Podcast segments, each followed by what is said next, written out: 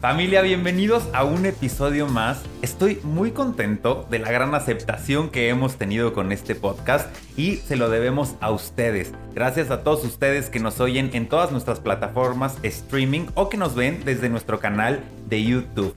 Pláticas Farmacéuticas es un podcast original de Medicine Depot. Si tú aún te estás integrando o familiarizando con quiénes somos, Medicine Depot somos un distribuidor de medicamentos por mayoreo donde vendemos medicamentos, material de curación, perfumería, robótica e insumos para la salud. Y nuestros principales clientes son hospitales, clínicas, veterinarias y farmacias. Contamos con más de 72 sucursales a nivel nacional y un gran valor agregado que le ofrecemos a todos nuestros afiliados es el acompañamiento normativo. Entonces, si tú aún no estás afiliado, ven, visita tu sucursal Medicine Depot y afíliate con nosotros. Oigan, pues este es nuestro cuarto episodio de esta primera temporada y les dije que íbamos a tener a invitados de lujo. Y hoy estoy muy contento y muy agradecido porque nuestra invitada tiene una agenda bastante ocupada y aún así se hizo el espacio para platicar con nosotros. Es una persona que conozco hace tiempo, que admiro que respeto y que aprecio y ella es la química Juana Mares. Hola, muy buenos días, muchas gracias, me halagas muchísimo con esos comentarios y pues bueno, es un gusto estar participando en estas emisiones, en esta nueva aventura de Medicine Depot y por supuesto que estamos para apoyar a todos nuestros, eh, nuestra gran familia de Medicine Depot y pues en este caso eh, es un gusto poder participar con ustedes con el tema de reacciones adversas a medicamentos. Así es, Juana. Juana, eh, a mí y a todo el equipo nos gusta que en este podcast nuestros invitados sean los que se presenten. ¿Qué te parece si antes de entrar de lleno a este tema que me parece importantísimo, eh, o sea, siempre va a ser un tema importante, pero más hoy en día, nos cuentas tus, pues, tu formación, tu trayectoria y un poquito de quién es Juana? Muy bien, eh, un gusto. Eh, mi nombre es Juana Mares Manzanares, soy químico farmacobiólogo de, de, profesión, estudié en la Facultad de Química de la UNAM, en CEU, y tengo en la industria farmacéutica más de 20 años de experiencia. Eh, dentro de esta experiencia está el trabajo en almacenes de depósito y distribución, apoyando a hacer llegar los medicamentos a su consumidor final a través de nuestros de nuestra gran familia Medicine Depot, que son las farmacias, clínicas, hospitales, todos estos agremiados que tenemos en nuestra organización. También he trabajado en farmacia comunitaria, atendiendo directamente a pacientes, entregando producto desde mostrador. He trabajado en farmacia hospitalaria, precisamente viendo y monitoreando eh, lo que son las reacciones adversas a medicamentos y las interacciones medicamentosas que existen entre eh, el estado del paciente y la medicación que se le prescribe por el médico. Entonces, pues bueno, creo que mm, de mi parte puedo aportarles un poquito para eh, llevar este tema. Y pues bueno, el trabajo pues ha sido, como les mencionaba, tanto en almacenes como en farmacias, farmacia hospitalaria y pues en este caso con Medicine Depot, que es un gusto estar aquí. Juana, estoy seguro de que no había mejor invitado que tú para hablarnos de este tema. ¿Qué es una reacción adversa medicamentosa? Una reacción adversa medicamentosa o una reacción adversa a medicamentos es aquel efecto no deseado provocado por un medicamento. entendamos por efecto no deseado a un efecto que puede ser tanto positivo como negativo. Por ejemplo, todos conocemos este, ¿puedo hacer este comercial? Ah, Conocemos una marca de productos muy famosa, casi casi productos milagro que anuncian en televisión, cuyo su efecto terapéutico o para lo que estaba diseñado era para, los para las cicatrices, quitar cicatrices. Pero su efecto adverso es disminución de arrugas. Entonces no todos los efectos adversos van a ser negativos. Simple y sencillamente un efecto adverso es aquel efecto que se provoca y que no está considerado o que no está em, establecido para lo que está eh, enfocado el medicamento. ¿Y qué puede provocar estas reacciones adversas? Entiendo que pueden ser muchos factores, pero ¿hay algunos que sean repetitivos? Eh, digamos que existen eh, clasificaciones o pequeñas, este, pues sí, una clasificación, la cual nos puede decir eh, o catalogar estas reacciones adversas y de dónde pueden prevenir, de dónde pueden provenir, perdón. Una de ellas es la idiosincrasia de, la misma población. No es el mismo efecto que va a provocar un medicamento en los mexicanos al que provoca en los europeos, por ejemplo. Entonces depende mucho de la población. Otro tipo de reacciones pueden provenir de la respuesta eh, misma provocada por la estructura química del medicamento. Por ejemplo, sabemos que algunos antibióticos o algunos productos, si los consumimos en ayunas, nos van a provocar hiperacidez, porque la estructura química del producto va a hacer que el ambiente o libere ácido clorhídrico o eh, libera ellos mismos, se transforman generando un ambiente ácido. Entonces son pequeñas reacciones adversas que en este caso dependen de la estructura química. Otras reacciones adversas provienen de la hipersensibilidad o de la alergia que cada uno de nosotros tengamos a los, a los productos. No todos sabemos qué tipo de alergia tenemos o muchos ya los conocemos. Entonces, va de, existen muchos eh, factores que intervienen en de dónde vienen o cómo se generan esas reacciones adversas. Y profundizando más en este tema, eh, ¿qué vendría siendo un error de medicación? Un error de medicación es un incidente prevenible derivado del sistema mediante el cual fue administrado. Es, por ejemplo, un error de medicación puede ser que eh, se haya administrado eh, ceftriaxona intramuscular en lugar de intravenosa o viceversa. Entonces, esos son errores prevenibles o incidentes prevenibles derivados del sistema. En el caso de los errores de medicación, no se trata de buscar culpables, ¿no? ¿Quién fue y por qué lo hizo? Eso te iba a preguntar, ¿Hay, un responsable o...? No, no se busca responsables, se busca, busca, se intenta solucionar el por qué sucedió. Por ejemplo, en el caso de, en el ejemplo que acabo de poner de la ceftriaxona, ¿por qué le puso una entrevenosa en lugar de una intramuscular, que era lo que correspondía? Bueno, pues tal vez porque la leyenda de la caja, el IB, que son las siglas de intravenosa, es muy pequeño. Mm. Y no se diferencia o no se alcanza a ver del, como en IM, que es un poco más grande, etc. Entonces se busca el por qué, no el culpable. Porque si empezamos a buscar culpables, pues no solucionamos los posibles errores de medicación que sean atribuidos a este mismo incidente. ¿Y cuál es la diferencia de, em, de esto que estamos platicando a una falla terapéutica? Una falla terapéutica es cuando un medicamento no tiene el efecto deseado. Por ejemplo, podemos eh, encontrar fallas terapéuticas en los antibióticos, derivado de la resistencia que ahora se ha generado por el uso discriminado eh, se puede dar una falla terapéutica en el caso de eh, infecciones a los cuales este, se han considerado que ya son resistentes a ciertos antibióticos.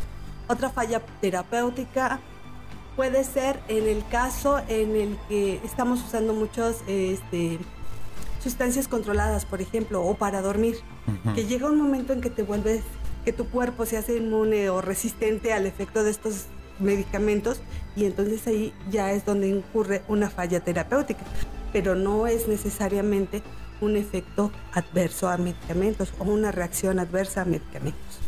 Oye Juana, e, esto me parece muy interesante, sobre todo donde yo creo que la mayoría de la población a veces en lugar de ser responsables e ir con una persona que nos pueda dar dirección, nos encargamos de automedicarnos, ¿no? Entonces, ¿qué, ¿cómo, ¿cómo se originó todo esto? Porque seguramente hay em, vestigios de dónde empezaron todas estas cuestiones de, em, reacciones adversas. Claro, mira, cuenta la leyenda. Bueno, eh, el principal de existen muchas este, historias relacionadas con las reacciones adversas de medicamentos. El más conocido es el que provocó la talidomida. La talidomida es un fármaco que se utilizaba para inhibir las náuseas en embarazadas. Eh, a principio, por los años 70 y anteriores, se utilizaba este, este medicamento precisamente para eh, esta, esta condición eh, que provoca el embarazo, te provoca muchas náuseas y y es horrible, dicho de paso. Ah. Entonces, pues bueno, las mujeres recurrían a este medicamento, es más, los médicos lo daban como así, este, de tu vitaminas de, prematernales o tu ácido fólico y tu talidomida, que se observó que cuando el niño nacía, nacía con una condición que se llama focomelia. La focomelia es eh, una condición en la cual los bebés nacidos tienen este acortamiento de brazos y piernas. Básicamente es el torso y, unos pedacitos de manitas y pies. Entonces se empezó a investigar por qué hubo tanta incidencia de focomelia en, la población, principalmente en Estados Unidos. Y se encontró que este fármaco llamado talidomida era el causante de, un, eh, de este efecto adverso, de esta teratogénesis en los este, bebés eh, nacidos cuando la mamá consumía este medicamento durante el embarazo. Entonces, de ahí se empezó a investigar un poco y nació un poco lo que es la farmacovigilancia. Eh, la notificación de reacciones adversas da pie a la creación de farmacovigilancia. Cuando eh, se empieza a notificar que hay ciertos medicamentos que provocan ciertas circunstancias particulares o ciertas reacciones en las personas y se empieza a hacer este, esta difusión de información. Oye, y hoy en día, ¿qué ejemplos hay de reacciones adversas de medicamentos de uso diario? Y aquí hay de dos, de uso diario de una persona que ya necesita cierto medicamento eh, que es como parte de su vida para tratar cierta enfermedad. Y también de estos medicamentos que no necesitan prescripción y que cualquiera ya va y los ya deja tú en la farmacia, los puede conseguir hasta en la tienda de autoservicio, ¿no? Donde ya ¿qué pasa con sí, estos? Entiendo. Mira, eh, tenemos, por ejemplo, una reacción que a lo mejor no muchos conocen, pero es, o, que se han dado cuenta, pero no la identifican como una reacción adversa. Tenemos el caso de los pacientes hipertensos. Mm. Las personas hipertensas, lo primero que les da el médico es enalapril, captopril, y su reacción es adversa es tos. Entonces hay veces que, eh, las personas sienten como una, un polvito en la garganta, es como te lo comentan, es que siento polvito en la garganta a veces no se identifica o no lo relacionan con el medicamento, pero siempre traen esa tosecita porque su tratamiento es crónico. Pero es una reacción adversa tan leve que pasa desapercibida, pero pues ya está identificada en la literatura eh, científica como que existe, ¿no? Como que existe esta reacción adversa. Afortunadamente es leve y es de medicamentos que sí requieren prescripción y que son de tratamiento crónico o a largo plazo. Entonces, este, pues muchos pacientes la presentan. En cuanto a los que tenemos que son de, de libre acceso, por así decirlo, pues existe una reacción adversa muy grave y depende mucho de las personas, de, de la parte intrínseca, intrínseca de cada uno.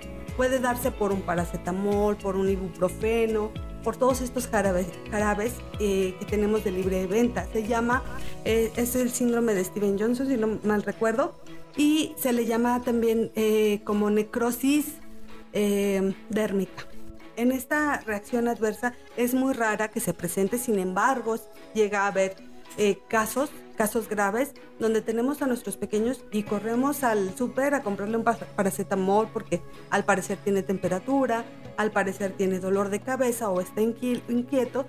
Y muchos de los bebés su sistema inmune eh, o su sistema general para eh, hígado y todo lo que implica el metabolismo de fármacos no está totalmente maduro. Y que es lo que provoca eh, que toda su piel se empiece a necrosar que sus mucosas eh, también empiecen a necrosarse. Entonces, muy pocas veces eh, tiene un final eh, este tipo de reacciones adversas. Entonces, este, sí hay que tener mucho cuidado. Lo más recomendable es llevar siempre a los niños al médico. Sabemos que por tradición está el, paracetamol para darlo para todo, pero sí es importante que lo llevemos al médico. Igual en los de libre acceso, pudiera hacérsenos fácil darle media aspirina a un niño, porque está, está la mitad de nosotros, es la mitad, ¿no? Pero la aspirina tiene reacciones adversas también en los pequeños, ¿no? Entonces en ningún niño se debe de administrar aspirina. En tu experiencia, ¿cuál es el caso más grave o fuerte que has vivido de, de reacciones adversas? Precisamente el de Steven Johnson en un bebé, trabajaba en el hospital español y se presentó este caso en un neonato. Eh, este neonato se le administró, si no mal recuerdo, ibuprofeno para bajar la temperatura y empezó a presentar este, necrosis dérmica. Oye, Juana, ¿cómo se clasifican las reacciones adversas? Porque supongo que no todas están en el mismo nivel, ¿cierto? No, sí existe una clasificación como tal. Tenemos reacciones leves, y reacciones graves. Esa es su, básica este, clasificación. Sin embargo, las tenemos, como hace rato en un principio les mencionaba, aquellas que son atribuibles a la constitución química del fármaco. Estas pues son reacciones leves y son pasajeras, solo mientras tengas la administración del medicamento. Existen las que son atribuibles a la eh, genética de la persona. A muchas de estas pues son un poco más eh, graves, pero son muy raras. Las primeras que les mencioné relacionadas con la estructura química de los, de los medicamentos son las más frecuentes, pero son leves. Las segundas que son, eh, que son atribuibles a la genética de los pacientes son raras y son graves en la mayoría de, las, de los casos, pero afortunadamente son, son raras.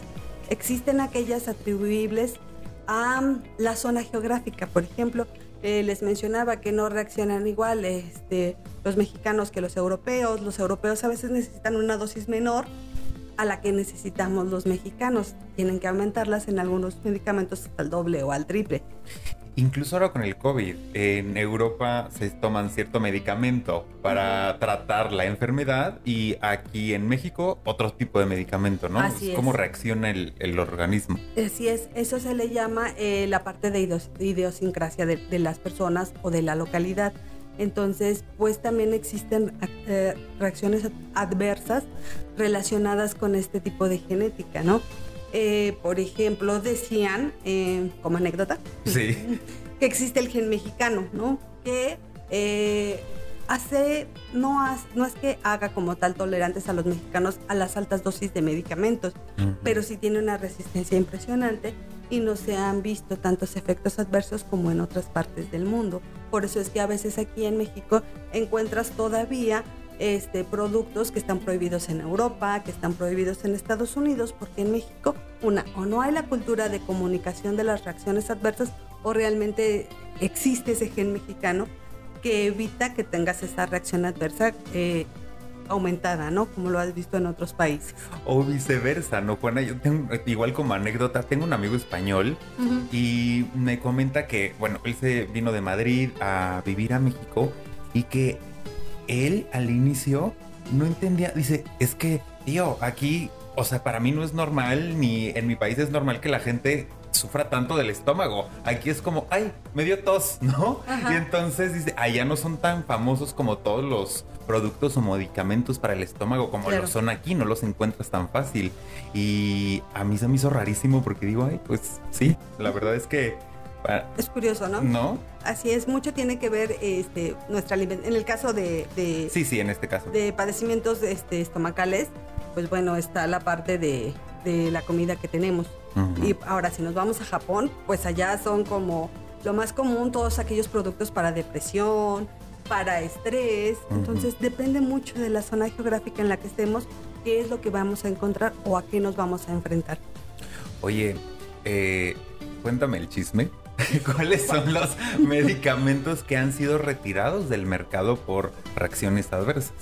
Eh, no sé si en algún momento escuchaste hablar de un medicamento que se llamaba sibutramina, por ejemplo, que es para bajar de peso. Tuvo reacciones adversas eh, relacionadas sobre todo con, em, me parece que era eh, cáncer, células cancerígenas, por ejemplo. Eh, ¿Qué otro medicamento fue retirado del mercado? Hace poco acaban de retirar un... Ajá. Justo ranitidina. Esa tiene que ver con su forma de mm, producción. Mm. Eh, para producir ranitidina se utilizan ciertos compuestos que dejan residuos que a final de cuentas te llegan a provocar eh, efectos o desarrollo de células cancerígenas. Entonces, todas estas eh, etapas por las cuales participa un medicamento provocan que tenga o no tenga reacciones adversas, intrínsecas al producto o al proceso de producción o de extracción. Oye, bueno, ahora hemos estado hablando mucho de medicamentos. Sin embargo, ¿qué pasa con las reacciones adversas a vacunas? que eh, igual también es un medicamento, ¿no? Pero ¿se, puede considerar una vacuna un medicamento o, o sí hay como diferencias? Mira, eh, un medicamento se por definición es una mezcla de sustancias que se presentan en una forma farmacéutica, llámese tableta, llámese jarabe, para provocar eh, eh, o para mitigar o para curar o, para, o como paliativo para una enfermedad. Entonces, en el caso de las vacunas, no se aplica esta definición de medicamento, porque no, es, no siempre es una mezcla de sustancias. Y su efecto o a lo que va enfocado es precisamente a despertar la respuesta inmune para generar anticuerpos. La, la función de una vacuna es generar anticuerpos contra eh, cierto tipo de virus o bacterias, dependiendo cuál sea la situación. En el caso de las vacunas, no se les llama reacciones adversas a, vacunas, ¿no? Se les llama eventos supuestamente atribuibles a la vacunación o la inmunización. Entonces, eh, en el caso de, los, de las vacunas, lo que presentamos son eh, eventos como tal, ¿no?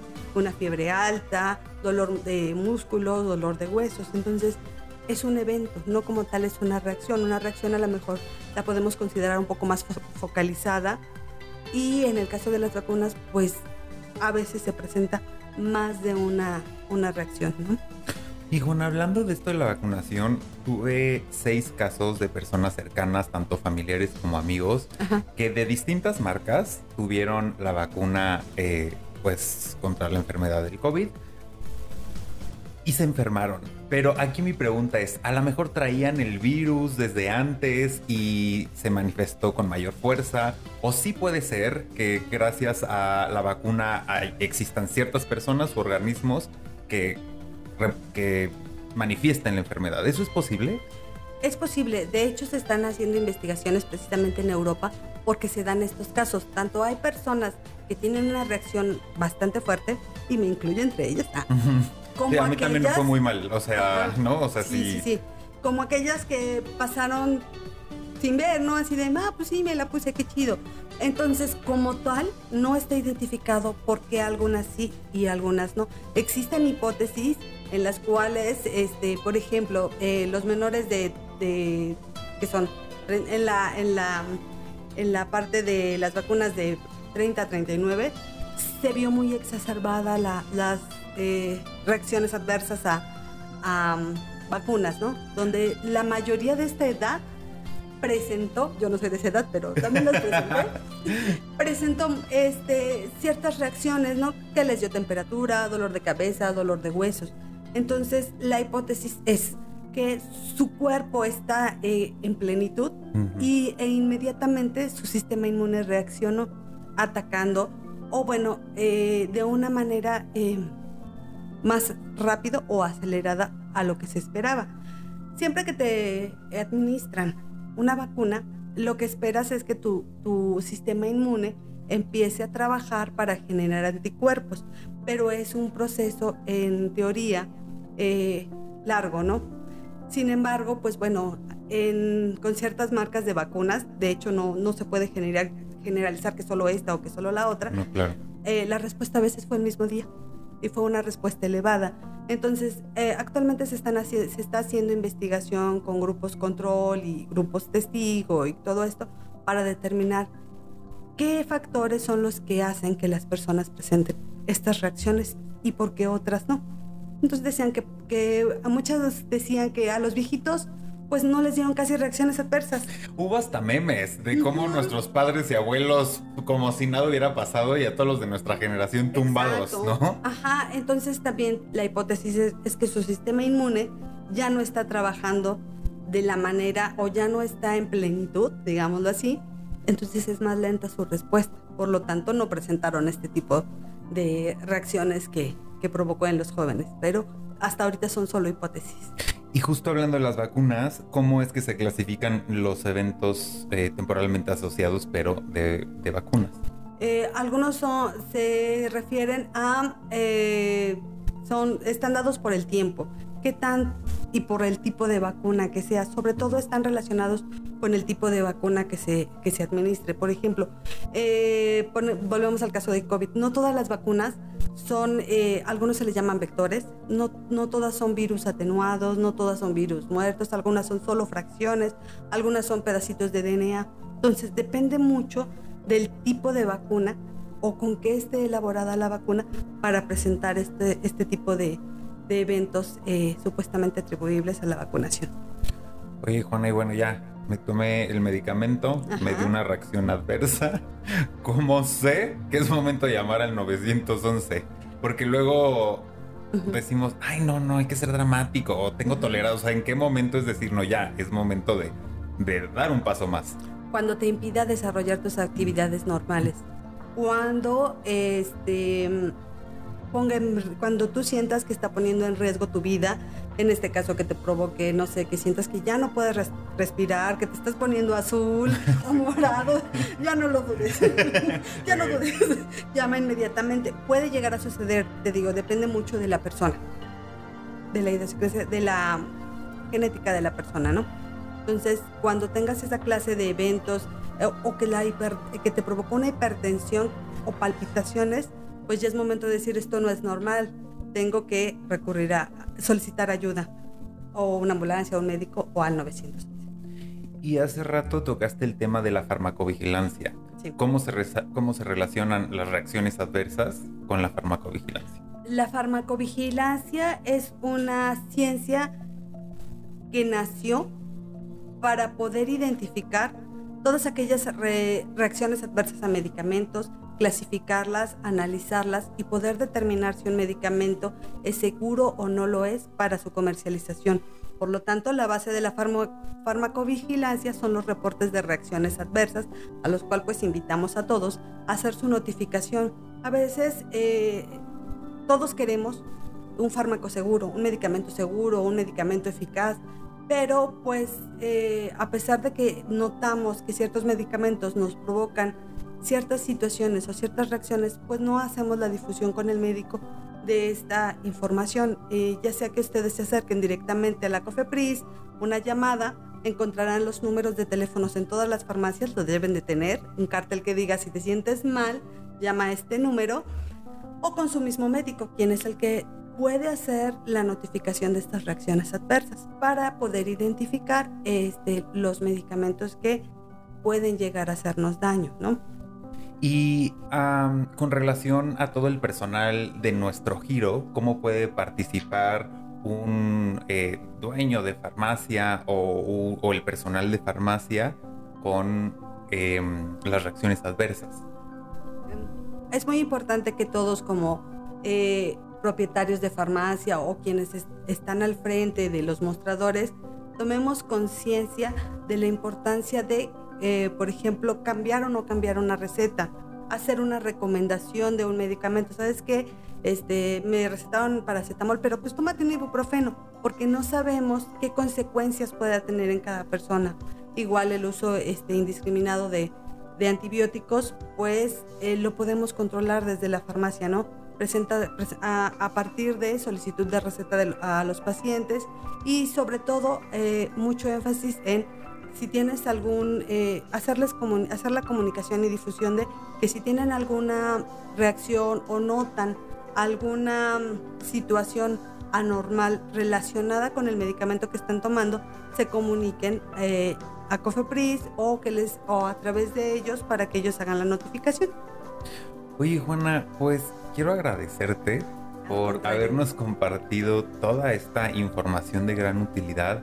¿Haya alguna recomendación, algún consejo que quieras darle a la audiencia o sumar em, algún punto que se nos haya ido por ahí? Mm, como recomendación, notifiquen, notifiquen todas sus reacciones adversas. Todos queremos medicamentos seguros y eficaces y sobre todo, pues bueno, ayudaremos a, a la población en general notificando.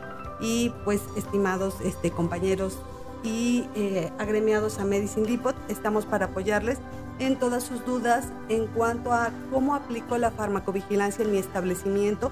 Acérquense y pues buscaremos la manera de hacerles llegar la información que necesiten. Muchísimas gracias, Juana. Gracias. Y muchísimas gracias a todos ustedes que nos acompañaron en este episodio. Si tú nos estás viendo en YouTube, activa tu campana de notificaciones para que no te pierdas ninguno de nuestros videos. Síguenos también en todas nuestras redes sociales y síguenos en todas nuestras plataformas streaming. Recuerda que en Medicine Depot vemos por tu bienestar.